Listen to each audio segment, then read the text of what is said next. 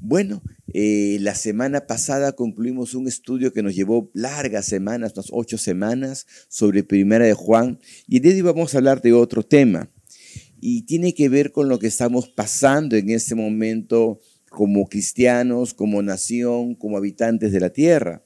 Y estamos pasando en un tiempo de pandemia que hace que la situación sea difícil, pero no solamente difícil por la enfermedad, por la crisis sanitaria, sino que también todo el mundo enfrenta una crisis económica que por lo visto va a durar más que la pandemia misma, que, aún no acaba, que en Europa están en una segunda ola, eh, que está volviendo a detener la economía y paralizándola. Eh, en el Perú confiamos que no es una segunda ola porque esta ha sido tan fuerte que ya eh, el ministro el primer ministro hablaba de un nivel de, de contagio cercano al 50%, entonces estamos eh, cerca a lo que llaman los especialistas la inmunidad de rebaño. eso implicaría que no hay una segunda ola en el Perú, pero esta ola todavía va a durar. El gobierno habla de una caída del 12.7%, pero gente la confía habla de una caída económica cercana al 20%, con pérdida de miles, tal vez más de un millón de empleos en el Perú. Eh, y no solamente es una crisis en el Perú, es una crisis mundial. Entonces no es cuestión de que nos recuperemos y empecemos a vender, porque no, no hay que nos compre, no solamente acá en el Perú, sino fuera tampoco. Y en este caso el Perú como nación tiene la caída económica, de crisis económica más grande del mundo. Quiere decir que algo tenemos que haber hecho mal, porque el nivel de caída de nuestra economía es el más grande del mundo. Eso nos debe llamar a reflexión, pero sobre todo a oración. Oremos por los gobernantes, oremos por las autoridades del país, que les dé sabiduría para tomar buenas decisiones, porque las que tomaron por los resultados se ve que no fueron las mejores. Eh, así que eso es una parte de lo que tenemos que hacer. Pero ¿qué podemos hacer como iglesia, como miembros, como personas, en medio de una crisis económica como esta? ¿Cómo hacemos para ser afectados lo menos posible y poder seguir bendiciendo a los demás? Bueno, hay una vacuna una vacuna que está eh, aquí anotada en esta bendita palabra de Dios y esa vacuna es poner nuestra fe en obra. Porque si le creemos a Dios, vamos a ver las maravillas y sus bendiciones en nuestra vida. Eh, hacer crecer nuestra fe en este tiempo de pandemia implica enfrentarse a grandes monstruos y vencerlos, trazarnos grandes retos, esforzarnos y lograr metas. Así que como iglesia no nos amilanemos por la crisis o por lo que la gente diga. Nosotros somos, estamos en el mundo, pero no somos del mundo. Somos embajadores del reino de Dios y nuestro cheque viene de arriba, del cielo. Así que por más que en el Perú haya crisis, nosotros tenemos la bendición de Dios sobre nuestras vidas. Porque recuerda, tú eres ciudadano del reino de Dios. Eres embajador de Dios en esta tierra. Y el que te da el salario es el jefe, el de arriba, el, el del reino de los cielos. Así que no importa lo que pase aquí, si es que tú eres un digno embajador del reino de los cielos y te mueves en fe, esta crisis no te va afectar. Y a veces cuando no tenemos crisis decimos, no, pero no creo que se pueda, es muy difícil. Pero sabes, eh, si tú crees en Dios, nada es imposible. Porque si Dios está contigo, ¿quién contra ti? Así que prepárate para recibir esta bendición de Dios. Y sabes algo, es mi deber enseñarlo. Eh, y si no lo enseño, yo robo la bendición que va sobre ustedes y soy cómplice de lo que pase. Un pastor amigo me comentaba y me decía eh, que a veces él eh, sí decía, bueno, tengo que enseñar a la gente sobre fe, sobre obrar. Y siempre por ahí uno dice, pero pastor, ese tema, cuidado, lo que la gente no lo, hay gente que no lo va a entender y que puede comentar. Y él me decía, por cada uno que me dice eso, yo recibo cuatro comentarios de gente que me dice, logré comprar mi casa, logré extender mi negocio, me he comprado este carro, he podido avanzar en las cosas.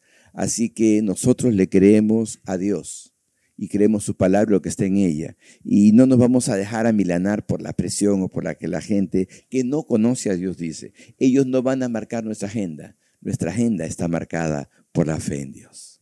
Amén. Así que eh, vamos a, a la palabra de Dios ahora. Vamos a Génesis capítulo 12, al libro del origen. Pero el Señor le había dicho a Abraham, vete de tu tierra y de tu parentela y de la casa de tu padre a la tierra que te mostraré. Yo haré de ti una nación grande, te bendeciré y engrandeceré tu nombre y serás bendición. Bendeciré a los que te bendigan y maldeciré a los que te maldigan. Y en ti serán benditas todas las familias de la tierra. Y Abraham se fue, tal como el Señor le dijo, y Lot se fue con él.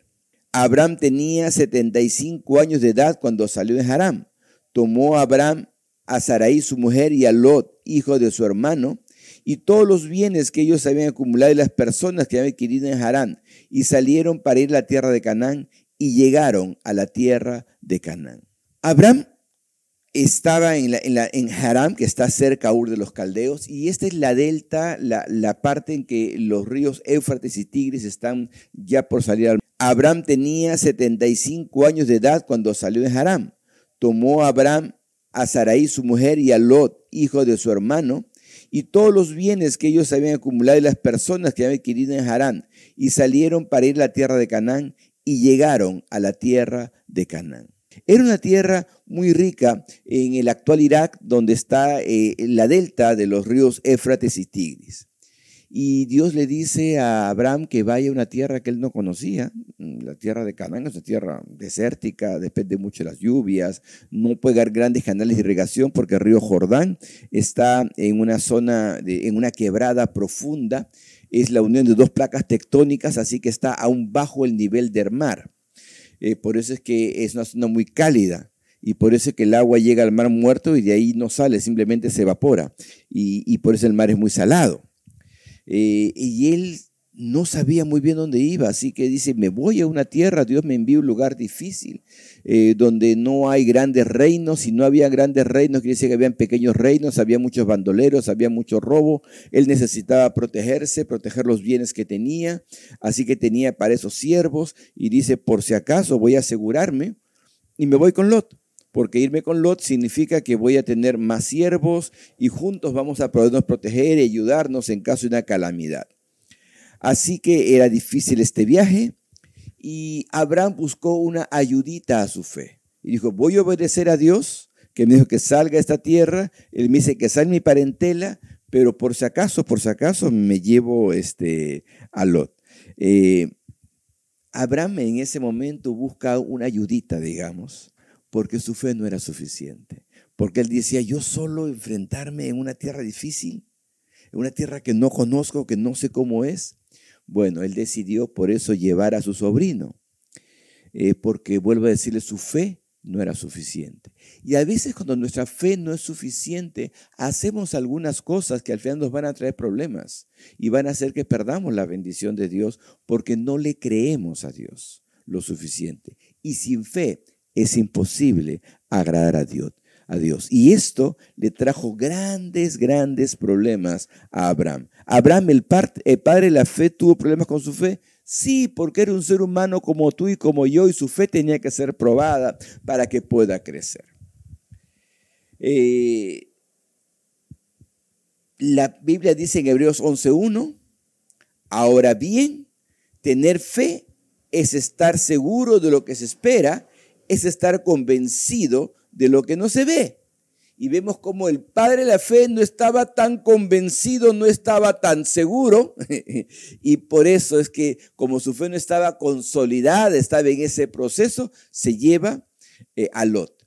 Y vuelvo a decirles, cuando nosotros desobedecemos a, a Dios porque nuestra fe no es suficiente, nos metemos en problemas como los problemas que se metió Abraham hace unos dos mil años eh, antes de Cristo, bueno, cuatro mil años contando de ahora, pero dos mil años antes de Cristo, en, ese, en el tiempo la tierra de Abraham estaba habitada por muchos pequeños reinos y llena de bandoleros.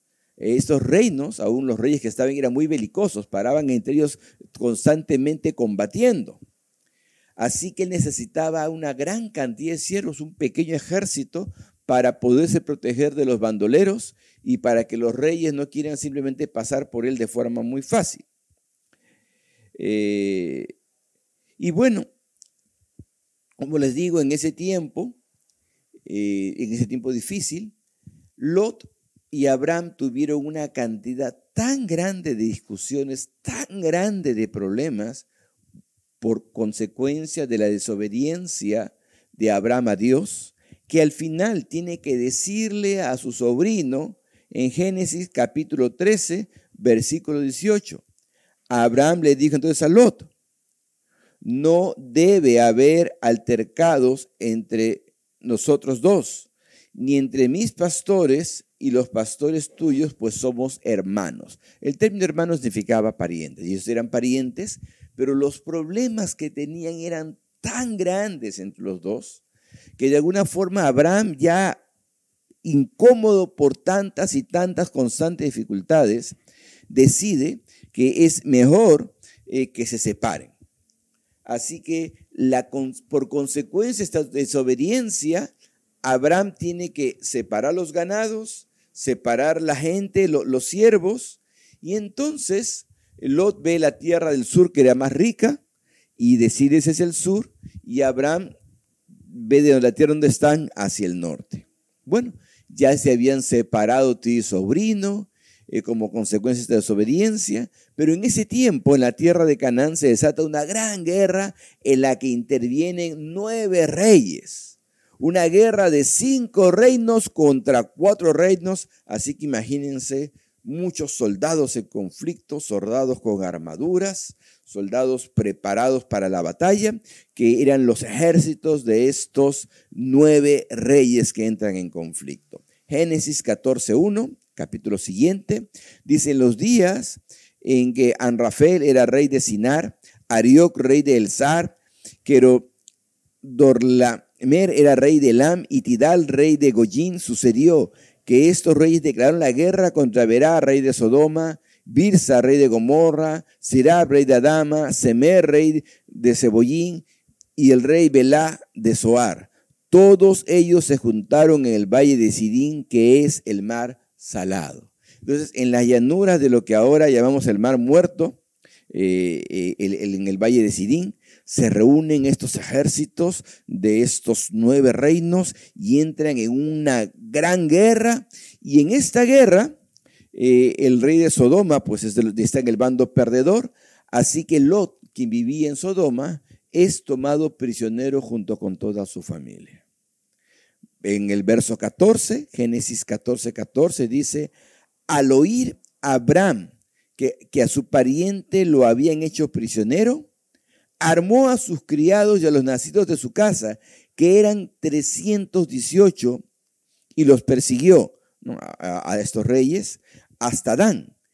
Y él y sus siervos cayeron sobre ellos de noche, y luego de atacarlos los persiguieron hasta Jabá, al norte de Damasco. Así recobró todos los bienes y también a su sobrino Lot y a los bienes y a las mujeres y, demás gente. Imagínense, eran reyes, cuatro reyes con grandes secretos que habían derrotado a cinco reyes. Y, y Abraham va tras de ellos para salvar a su sobrino. ¿Y con qué va? Con 318 siervos, 318 pastores no eran soldados, eran pastores. Y con este pequeño grupo se enfrenta un gran ejército. Pero como Dios estaba con él, logra derrotarlos, logra vencerlos. Imagínense pastores contra soldados. Pero si Dios está con nosotros, ¿quién contra nosotros? Recordaba el caso de un pastor amigo. Él empezó un negocio hace algunos años y en poco tiempo logró ser el más grande eh, en, su rubro, en la, zona en que está, de modo que la casa matriz le dijo, tú vas a ser el distribuidor y los demás van a ser como tus subdistribuidores, ellos me van a, los, lo que eran tu competencia, me va a pedir el producto a través tuyo. Y cuando le pregunté qué, qué pasó, me dije, que lo que pasa es que yo simplemente fui fiel a Dios. Y cuando nosotros somos fieles a Dios en todas las cosas, Dios nos coloca como cabeza y no como cola.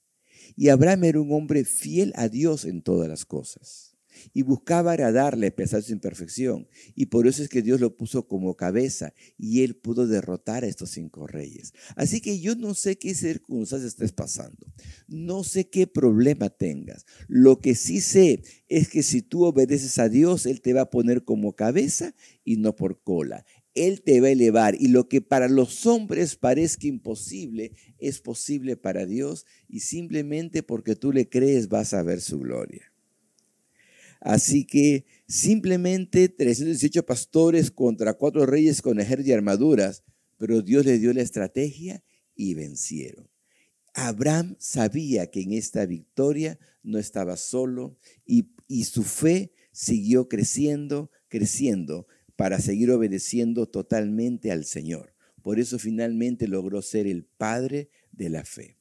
Vamos al versículo 17 y dice allí, cuando volvía de haber derrotado a Kedorloamer y a los reyes que estaban con él, el rey de Sodoma salió a recibirle en Sabé, que es el valle del rey. Entonces Melquisedec, que era rey de Salem y sacerdote Dios Altísimo, sacó pan y vino y lo bendijo así. Bendito seas Abraham del Dios Altísimo, creador de los cielos y la tierra, y bendito sea el Dios Altísimo que puso mm, en tus manos a tus enemigos, y Abraham le dio los diezmos de todo. ¿Quién es este rey? No el rey de Sodoma. El rey de Sodoma es el rey que había sido derrotado y él, por supuesto, quería recuperar sus bienes. Él no intervino en la batalla. Él llegó después. Pero aquí tenemos que aparece un rey que no había estado en la lista de reyes combatientes, Melquisedec, rey de Salem. ¿Y de dónde sale él?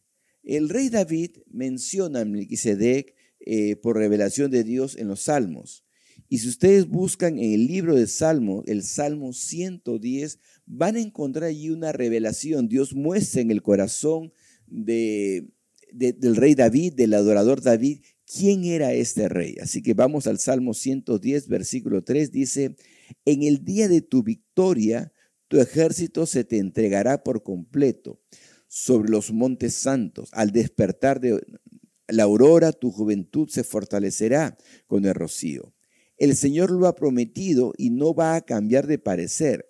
Tú eres sacerdote para siempre, según el orden de Melquisedec y habla del orden de Melquisedec, dice que es sacerdote para siempre. Entonces tenemos que en Génesis se presenta como rey y aquí como sacerdote, de un orden diferente que el sacerdocio arónico que conocía el rey David. En el Nuevo Testamento, y este si abran sus Biblias, por favor, porque vamos a estudiar aquí unos textos importantes. En el libro de Hebreos, capítulo 7, el autor del libro de Hebreos nos va a explicar sobre Melquisedec. Realmente la explicación que tiene de Melquisedec va desde el capítulo 6, pero vamos a darnos unos pocos textos porque no es el tema central en nuestro estudio. Eh, Hebreos, capítulo 7, versículo 1, dice: Este Melquisedec, que el rey de Salem Salem es lo que luego sería Jerusalén, Y sacerdote del Dios Altísimo sale al encuentro de Abraham cuando ese volvía a derrotar a los reyes y lo bendijo. Entonces, Hebreos en el Nuevo Testamento nos muestra que este rey sale a derrotar a los reyes y bendijo, ¿no? Y, y bendijo a Abraham. Versículo 2. Entonces, Abraham le dio los diezmos de todo. Melquisedec significa en primer lugar rey de justicia y también rey de Salem, que significa rey de paz. Entonces tenemos a Melquisedec, que es el rey de justicia y el rey de paz. Entiendan la simbología. Nadie sabe de su padre ni de su madre. Pero a semejanza del Hijo de Dios, permanece como sacerdote eterno. Eso lo decía David. Tú eres sacerdote para siempre, es el orden de Melquisedec. Permanece como sacerdote eterno ustedes pueden ver, versículo 4, entonces su grandeza, pues el nuevo patriarca Abraham le dio los diezmos del botín. Él era un sacerdote eterno a semejanza de Jesucristo, de Jesús. Fíjense lo que dice Hebreos 6:20, por eso le digo, el, el capítulo 6 y 7 hablan de Melquisedec, pero vamos a retroceder a Hebreos 6, versículo 20, donde Jesús, nuestro precursor, entró por nosotros, acá está el fiel lugar santísimo, y llegó a ser sumo sacerdote para siempre, según el orden de Melquisedec. Entonces, este Melquisedec es lo que los teólogos llaman un tipo, una representación. Eh, ¿Y a quién representa? Melquisedec es un tipo de Cristo y Cristo es Dios. Por eso Abraham le entrega los diezmos de todo a este Melquisedec. Es, el, es un tipo de Cristo, es el sacerdote de Dios Altísimo. Es decir, lo que Abraham hace es darle los diezmos no a un rey, sino se lo da a quien representa a Dios. Dice eh, Génesis 14, lo que hemos leído, versículo 18, que Melquisedec era rey de Salem y sacerdote del Dios Altísimo. Y saca el pan y vino, es una representación que conocemos nosotros. Y entonces, como representante del Dios Altísimo, es que Abraham le da los diezmos de todo. Se los da al Señor a través de quien representa a Dios en la tierra en ese momento. Y esto es Abraham en la historia está 500 años antes de Moisés. Quiere decir que ya Abraham sabía del diezmo y practicaba del diezmo 500 años antes de la ley de Moisés. Fíjense, vamos a la historia. Abraham se entregó al ejército de cuatro reyes vencedores con 300 pastores. Él fue con fe a rescatar a Lot sabía que no estaba solo y que su victoria fue la victoria de Dios. ¿no? Y, sabes, él sabía, él sabía que estaba en este yendo con Dios a esta victoria y que si él había tenido victoria es porque Dios estaba con él. Pero tristemente hay aún cristianos que creen que cuando ganan victorias, victorias en el negocio, en el trabajo, y tienen un sueldo, tienen un ingreso, sea mucho, sea poco, dicen, yo me lo gano solito. Acá Dios no tiene nada que ver, así que no tiene su parte acá, porque esto es mío. ¿Acaso Dios va a trabajar todos los días? ¿Acaso Dios abre el negocio todos los días? La Biblia dice que si eh, Dios no vela eh, la ciudad, en vano vela la guardia. Porque si tú no puedes ver a Dios en lo que haces, entonces es que no tienes fe. Y si tú no estás con Dios, es porque no has invitado a Dios a tu vida, a que sea el Señor de tu vida. Abraham lo entendió y por eso él sabía que Dios estaba con él. Abraham sabía que todo es de Dios. Reconocía la soberanía absoluta de Dios en todas las cosas sabía que su victoria y cada victoria en su día a día, él sabía que cuando una oveja paría, cada oveja que paría era porque Dios se la estaba dando. Que cada grano que sembraban, cuando las pocas veces que sembraban, porque él era, él era pastor y producía semilla, es porque Dios estaba haciéndolo. Él sabía porque tenía fe en Dios, porque él le creía al Dios creador de todas las cosas. Él amaba a Dios y porque amaba a Dios buscaba agradarle en todas las cosas que hacía y no se atrevía a desagradar a Dios. Y yo no entiendo cómo hay gente que puede pretender robar a quien que dice que ama. Él estaba agradecido a Dios por todo lo que recibía y él fue enseñado a diezmar como un acto de obediencia a Dios también. Y por eso es que lo hacía con convicción y con fe. Y si bien aquí es la primera vez que aparece la palabra, diezmo no quiere decir que fue la primera vez que lo hizo. Y vamos a ver un poco en la historia sobre esto, ¿no? Porque él tenía, Abraham tenía todo en su corazón, a él no le era ningún problema dar. Y aun cuando Dios le pidió lo más precioso que tenía a su hijo, claro que él amaba a su hijo. Por supuesto, como todo padre amaba a su hijo. Él elige la promesa, su único hijo tenía los 100 años, ya no había más. Pero cuando Dios se lo pide, él sabe que es Dios y él entiende que Dios es todo. Y le dio lo más valioso, su, todo, que era su hijo, se, lo, se estuvo dispuesto a dárselo al Señor. ¿Tú estás dispuesto a darle tu todo a Dios? Seguro. Mira, a él no le ningún problema de dar, porque él sabía, a ver, vamos a enumerar, ¿no? Eh, aquellos que, que podemos hacerlos, primero, saber que todo es de Dios. Segundo, reconocer la soberanía de Dios. Saber que lo que tenemos, poco, mucho, es un regalo de Dios. Tener fe en Dios. Amar a Dios. Estar agradecido a Dios y obedecer a Dios. ¿Lo, tienes claro? ¿Tú te esfuerzas por practicar todo esto? ¿Seguro? A ver, vamos a repetirlo. Saber que todo es de Dios. No tuyo, no de tu papá, no de tu tío, no del vecino, de Dios. ¿Estamos de acuerdo? Reconocer la soberanía de Dios. Todo es de Dios y Él hace las cosas conforme a su voluntad. Todo lo que tenemos nos lo dio Dios. No lo gané, yo puedo esforzarme, pero si Dios no me lo da, no lo voy a recibir. Porque hay gente que puede trabajar y todo se les ocurre. Tener fe, confiar. Yo sé, Señor, que, tú nunca me vas a hacer faltar nada, que tú siempre estás ahí. Yo te creo, te creo, te creo. Ahora, si no te creo, soy el problema. Yo te creo, Dios. Eh, y te amo, Señor. Y porque te amo, vivo agradecido a ti. Y porque te amo, Dios, te busco obedecer. Porque la obediencia que yo practico no es como la de Caín, es una obediencia por amor a ti. Esa es la obediencia que te agrada a Dios. Ahora, si a ti te cuesta dar es porque tienes problema en alguno de estos puntos o en más de uno. Miren, yo les he dicho que, que, Abraham eh, fue enseñado a diezmar. ¿Y quién le enseñó a diezmar? Vamos a ver esto un poquito en la Biblia. ¿no? Y yo podría decirle que Adán enseñó a diezmar a los suyos, ascendió a dar a los suyos. Por eso es que cuando vemos en Génesis capítulo 4, versículo 3, vemos a, este, a Caín y Abel. Génesis 4, 3 dice, Tiempo después, Caín presentó al Señor una ofrenda del fruto de la tierra. Verso 4, Abel también presentó al Señor lo mejor de su rebaño, es decir, los primogénitos con su gracia, con, su grasa.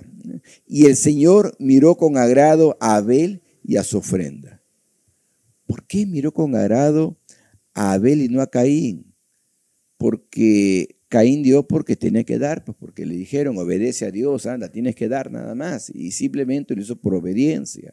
Y claro que tenemos que obedecer, pero la obediencia sin amor es hueca. Y si no lee 1 Corintios 13, los primeros versículos, todo lo que tú hagas sin amor es hueco. Y la ofrenda que Caín había dado es, de, fruto de la tierra era una ofrenda hueca porque no, no había dado con amor. Recuerden lo que había en el corazón de Caín. Estaba un corazón tan endurecido, tan envilecido, que llegó a matar a su hermano.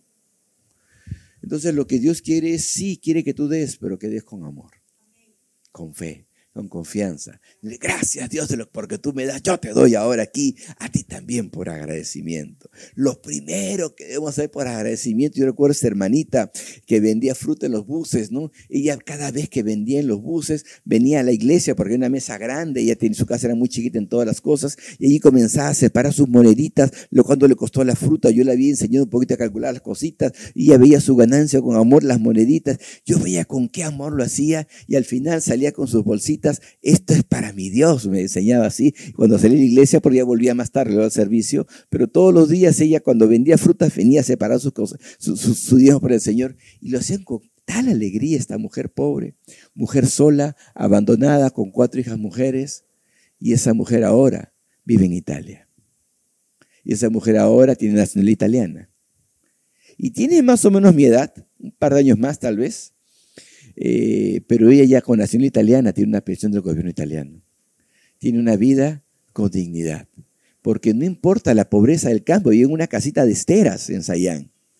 Pero cuando tú eres fiel a Dios, no me preguntes cómo llegó a Italia porque no lo sé. ¿Cómo tú la nación italiana? No lo sé. Lo que sí sé es que ella fue fiel a Dios y Dios la recompensó. Entonces, cuando tú haces las cosas, pero para agradar a Dios, él la recibe. Bueno, volviendo a la historia, ¿por qué Caín, que no amaba a Dios, trajo la ofrenda? Por obediencia. ¿Y por qué obedecía? Porque alguien le enseñó. Adán le enseñó que debía llevar la ofrenda, que debía darle a Dios. Quiere decir que la enseñanza de dar a Dios ya existía. Ya había sido dada. Ahora, ¿quién más enseñó? Eh, Noé también recibió de parte de Dios el principio de la siembra y la cosecha. Ahí en Génesis 8:22. Mientras la tierra exista, habrá siembra y cosecha, frío y calor, verano, e invierno, días y noches. Siembra y cosecha. Quiere decir que de las semillas que yo tengo, debo sembrar. ¿Qué pasa si me como todas las semillas?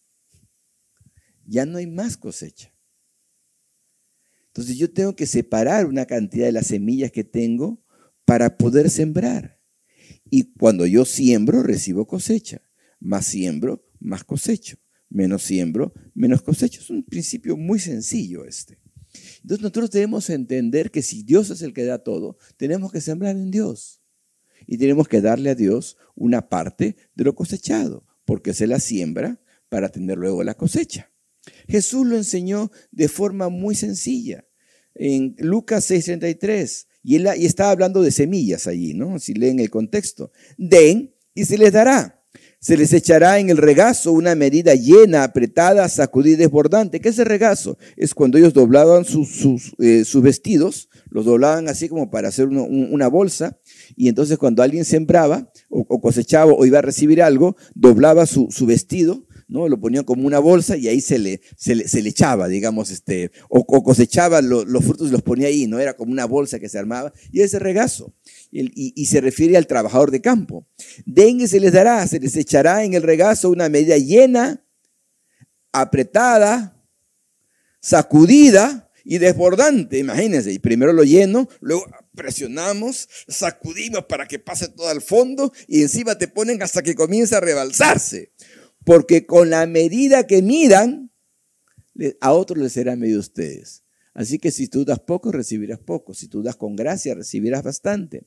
Es que depende de tu cantidad de semilla, pues. Es un eh, criterio sencillo. No, no necesitas ser muy, muy sabio o, o hacer muchas matemáticas para entender que mientras más siembres, más cosechas. Abraham también recibió este principio y lo enseñó. Por eso vemos a Jacob, su nieto, haciendo un pacto con Dios cuando él estaba huyendo de Saúl. Ahí en Génesis 28, 22. Sí, busca tu Biblia Génesis 28, 22. Y cuando él está en Betel, eh, dice, huyendo de, de Saúl, dice, y esta piedra que yo elegí como pilar, será cosa de Dios, y de todo lo que Dios me dé, le daré la décima parte. Ya Jacob, que en este tiempo el usurpador, el mentiroso, no estaba huyendo, él hace un primer pacto con Dios. Y en este pacto él dice, le daré la décima parte de todo lo que Dios me dé. Entonces ya esta enseñanza existía. Y estamos hablando de casi 500, 450 años antes de la ley de Moisés. Ya existía el principio del diezmo. Eh, Moisés lo que hace es incluirlo dentro de la ley. No es el creador de este principio. Ya estaba claramente especificado. Fíjense, sabemos que Abraham llegó a ser muy rico, pero Jacob también llegó a ser muy rico. Y fíjense algo interesante en la historia. Jacob llegó a ser muy rico, pero no recibió la herencia de parte de Abraham. Todo lo que Abraham pasó a Isaac y de Isaac pasó, no pasó a Jacob en cuanto a la herencia económica, los bienes, pasaron a Esaú. Jacob tuvo que volver a empezar prácticamente de la nada a hacer bienes. Y quienes conocen la historia saben que esto fue simplemente porque la mano de Dios lo acompañó todo el tiempo. Y porque Jacob cumplió su promesa al Señor y le dio los diezmos de todo. Entonces, el secreto para ellos en un clima árido, en una región muy peligrosa como la tierra de Canaán, para prosperar, el secreto de Jacob para prosperar de la nada, porque, ok, ya dirán, pero Abraham trajo algunos bienes desde Ur, correcto, pero Jacob no tenía nada, él salió yendo con lo que podía cargar y al final fue muy rico, tan rico que le podía dar casi mil animales a su hermano y seguía siendo un hombre muy rico. Eh, porque cuando Dios te levanta como consecuencia de tu fidelidad a Él, entonces simplemente vas a, poder dar testimonio, vas a resaltar tanto, vas a ser cabeza y no cola, que vas a por testimonio de su poder. Y saben, en ese tiempo de crisis yo también debo enseñar, como enseñó eh, Adán, como enseñó Noé, como enseñó Abraham. Yo también tengo que enseñar este principio de fe, este principio de agradecimiento, este principio de amor de Dios. ¿no?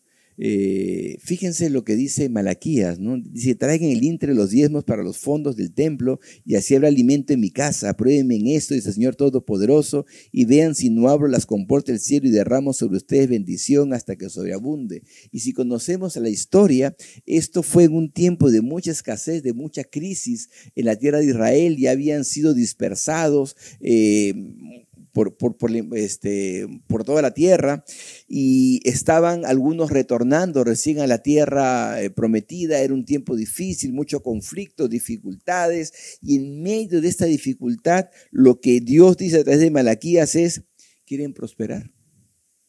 Bueno, primero traigan las cosas al Señor. Pero estamos en crisis, estamos en dificultad, recién estamos retornando de, lejos a esa tierra que nos fue arrebatada, que fuimos echados fuera. Estamos en un momento difícil y tú nos hablas de esto, este, Malaquías, ¿cómo se te ocurre?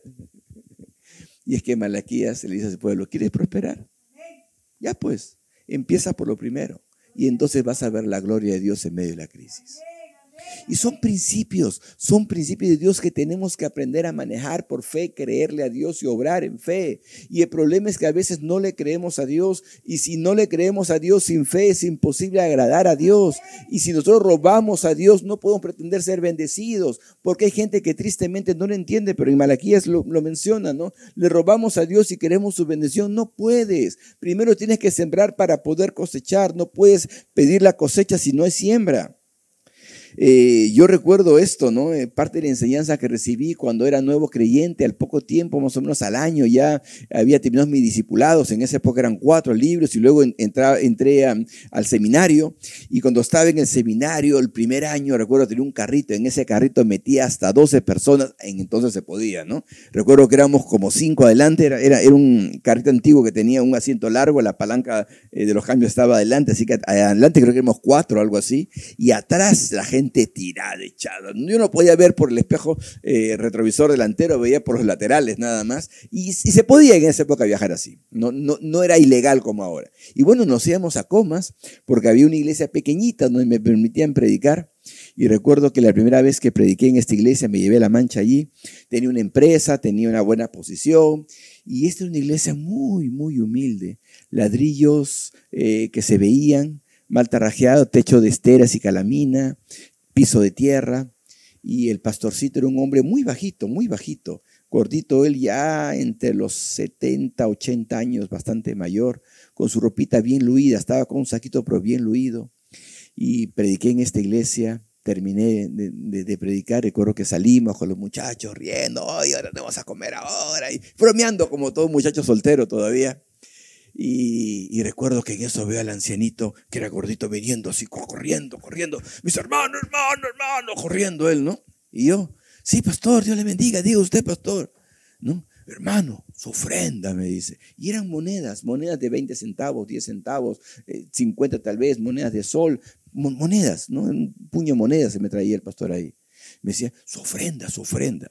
Yo le dije, no, siervo, ese es para usted, la iglesia necesita. Y recuerdo me miró con la cara seria y me dijo así con la voz firme, no me robe la bendición. Me lo dijo con tal autoridad, con tal certeza y firmeza, que yo humillé mi cabeza y le, dije, discúlpame, pastor, y lo recibí. Y entendí que este hombre humilde tenía un principio muy claro, que en la escasez y la necesidad, él tenía que sembrar para ser bendecido. Yo sé, la verdad que no tuve contacto con él, pero sé en mi corazón que fue un hombre bendecido. ¿Por qué? Porque se movió bajo principio, no se movió por vista, se movió por fe, actuó por fe y la bendición de Dios llegó a su vida.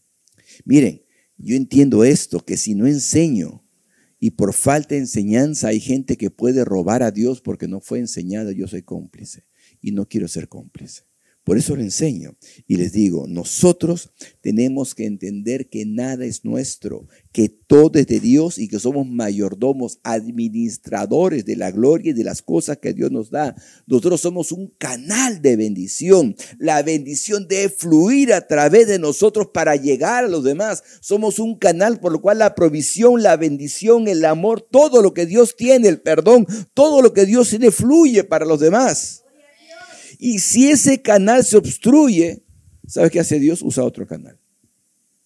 No se va a detener porque tú no lo haces, va a usar otro canal. Así que tú tienes que decidir si va a ser un canal de bendición de Dios o vas a obstruir el canal. Porque la gloria de Dios se va a mudar, la unción de Dios se va a mudar. Y por eso nosotros entendemos que nuestro, aquellos que estén formando a otros, aquellos que quieran hacer discípulos, tienen que, tienen que ser canales de bendición. Aquellos que estén siendo mentores o comentores tienen que aprender a ser canal de bendición. No, la bendición no va a llegar y luego se van a quejar. Mi comunidad no crece, eh, pasa esto, pasa lo otro, no hay bendición. Claro, no hay bendición porque tú estás obstruyendo la bendición de Dios por tu falta de fe. Y entonces no va a llegar el plan de Dios a los demás porque el canal obstruido, está tapado. Y tú tienes que decidirte a destapar ese canal y que la bendición de Dios fluya por fe. Y la fe, vuelvo a decirte, la certeza de lo que se ve, de lo que se espera, la convicción de lo que no se ve. Es lo que se espera, es algo futuro, porque si lo estás viendo ya no es fe.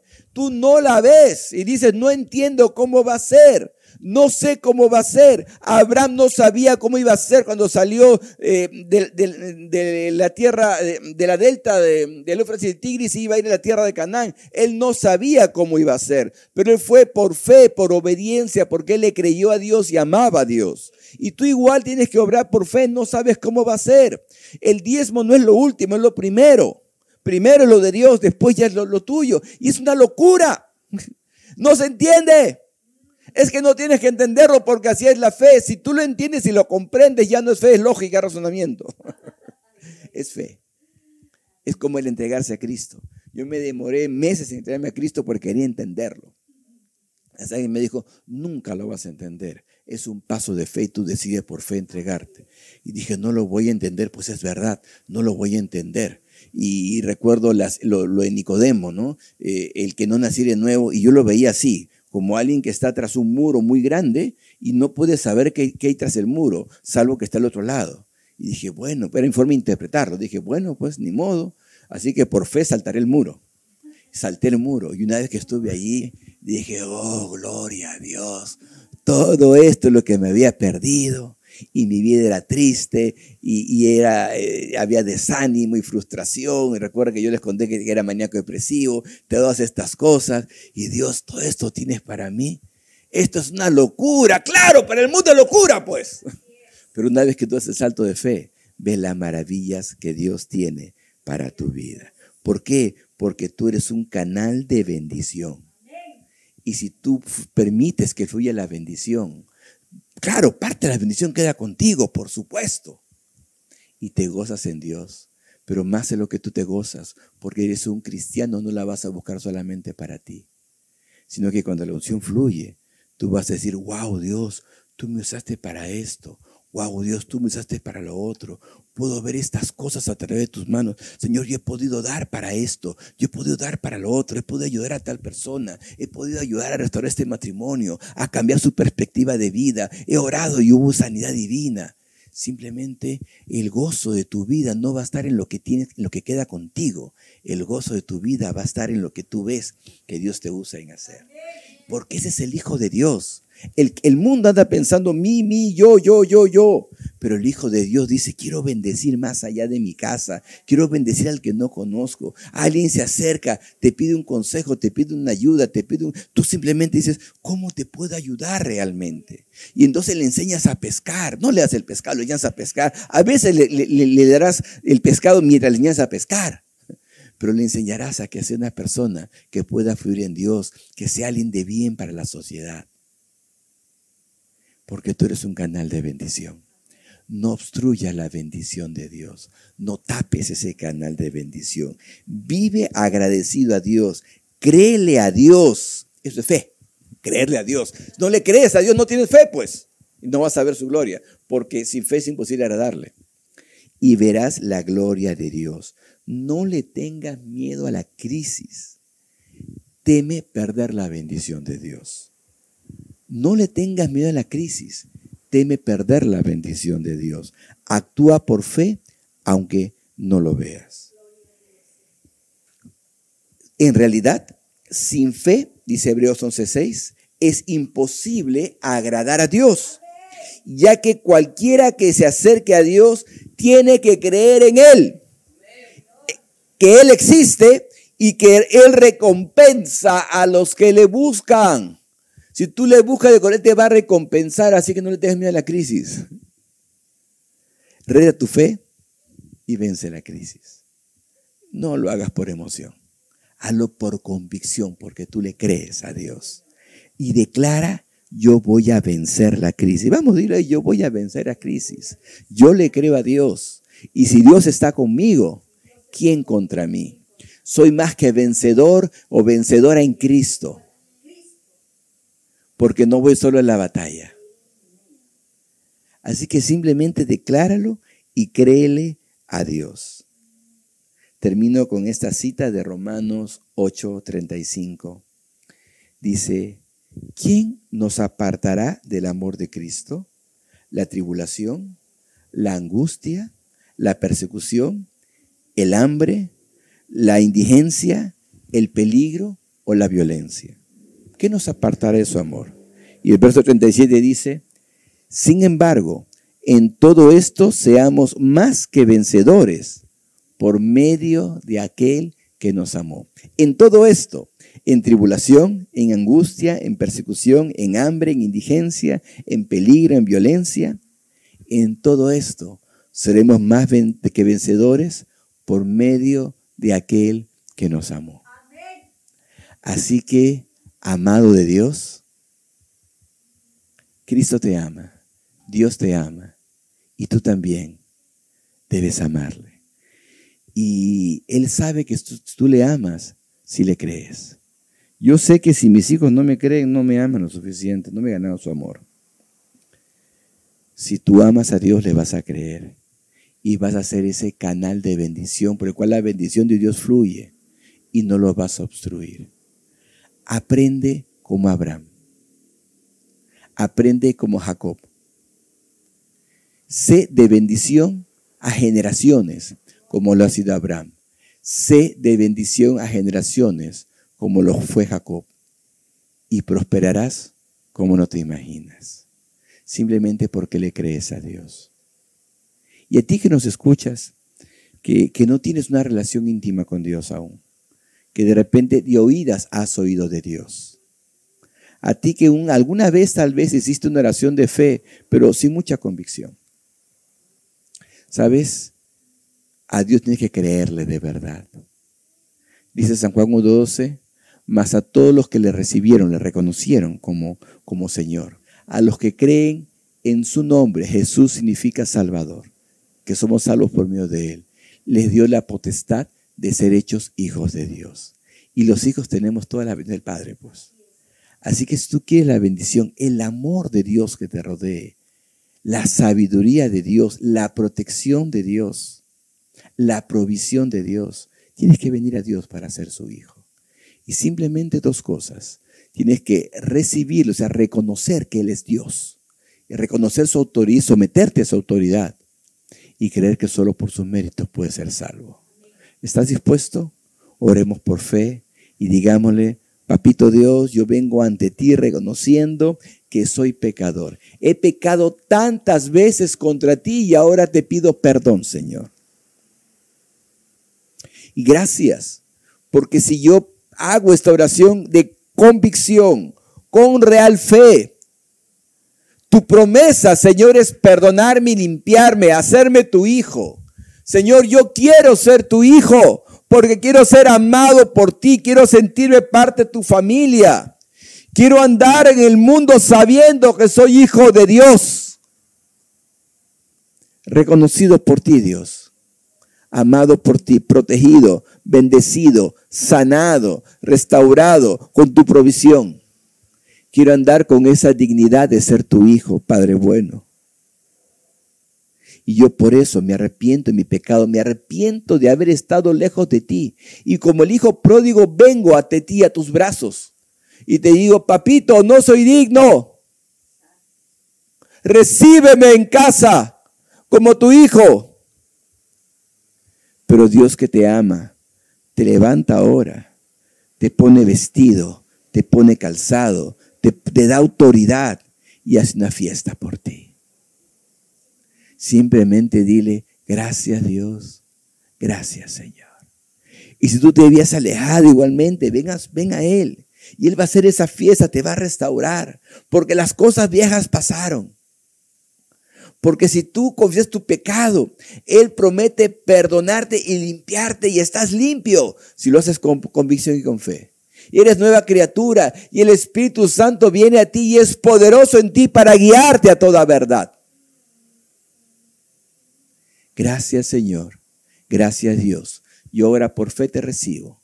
Te declaro que eres mi Señor, eres mi Dios. Declaro que te amo. Y toda mi vida buscaré por fe agradarte, aunque no entienda las cosas. Simplemente por fe, Señor, vivo en este momento. Y ya puedo sentir tu amor cubriéndome.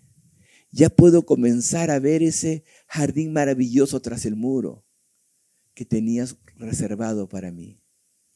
Gracias Dios, gracias mi Rey, gracias mi Jesús. Amén